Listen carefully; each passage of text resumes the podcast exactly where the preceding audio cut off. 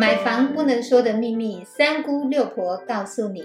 大家好，我是三姑，超爱问。我是六婆蒋光光。六婆，我们知道哦，样品屋跟食品屋的差别就是一个是预售，一个是成屋哦。但是我常常在想，为什么这些建设公司会挑这一户来做装修呢？有没有可能你来跟我们讲一下，这当中是不是有什么奥秘呢？三姑又为大家挖到了一个也许你可能不知道的秘密。好，我们就直接来破解喽。因为成屋它盖好之后，有可能客厅它没有阳光，然后再来呢，它的标准的床放不下，就是双人床它放不下，然后再来呢，它是潮汐，那它如果有退阳台又还好，那再来就是天花板有太多的梁柱，你都不知道。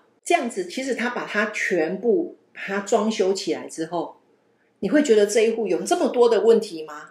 不会，看不见了。是，那做食品屋其实最大的一个功能就是它把不好的、比较弱一点的产品，它透过它的包装手法，让你不知道原来你买到的房子是没有阳光。也许因为你晚上去看啊，那你是不是不会去？想到说哦，我白天还要来看一次，就忽略了这件事情，有没有可能？可能。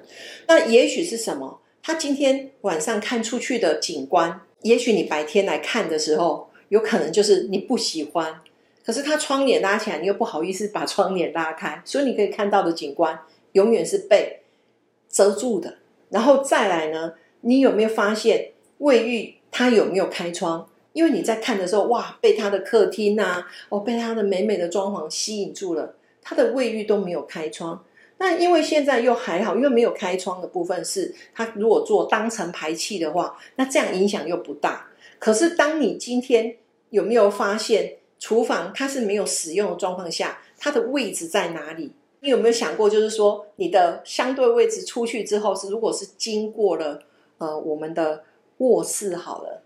它的厨房排气经过卧室的话，你在煮饭的时候，它的声音会不会去影响？如果它的隔音没有去把它做好，它的排烟管没有去把它做一个批复的动作的时候，那你觉得这样子，在一个睡眠状况，你有可能被打断的时候，这个东西都是你在看食品屋的时候，你不会发现的。对啊，这一个你讲到这种状况，通常在小间的那一种套房里面，常常会发现这种状况，对不对？越小的平数，其实它是越有可能性的，因为它有可能入门口，它就是摆一个厨房的位置，可是它又没有工作阳台。小平数，它其实为了要精简整个室内的一个。空间就是让它是一个最大的一个使用部分，所以它一般来讲都有可能你的阳台是兼具着前阳台跟后阳台的工作阳台的一个功能，所以这个部分大家要去了解。当你今天发现它的厨房的位置并没有紧邻着工作阳台的时候，请你特别去留意它的排烟怎么走。我懂了，所以我们不要只有看到那个装潢美美的空间，然后就傻傻的买了。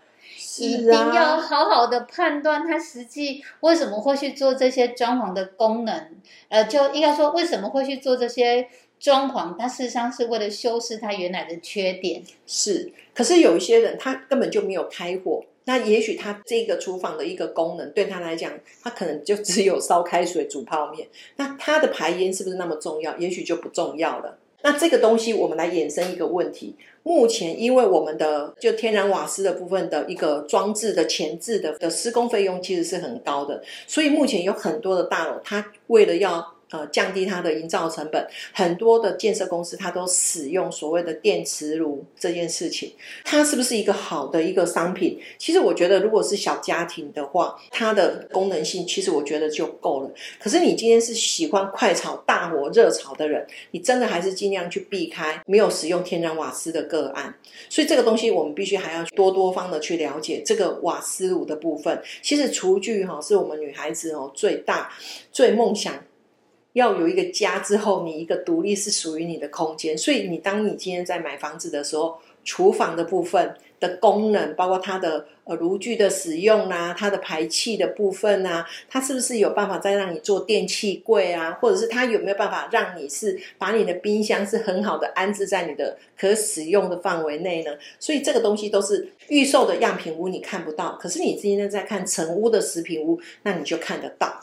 谢谢六婆讲解，就是在看食品屋的时候需要注意的这些重点。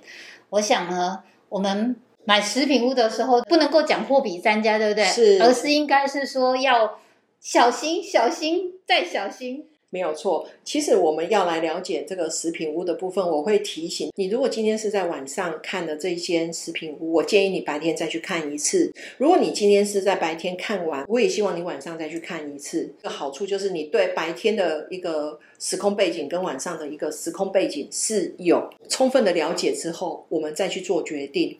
有时候买房子真的不要冲动。就像我们刚刚三姑讲的，要小心、小心再小心。那六婆会提醒大家，冷静、冷静再冷静。谢谢六婆告诉我们，原来看到食品屋的时候，除了小心、小心再小心，更重要的是冷静、冷静再冷静。是的，我们谢谢六婆，谢谢您的收听。如果你对收听的内容有不了解的地方，欢迎在下面留言，六婆讲光光将会为您解答哦。我们下回见，拜拜，拜拜。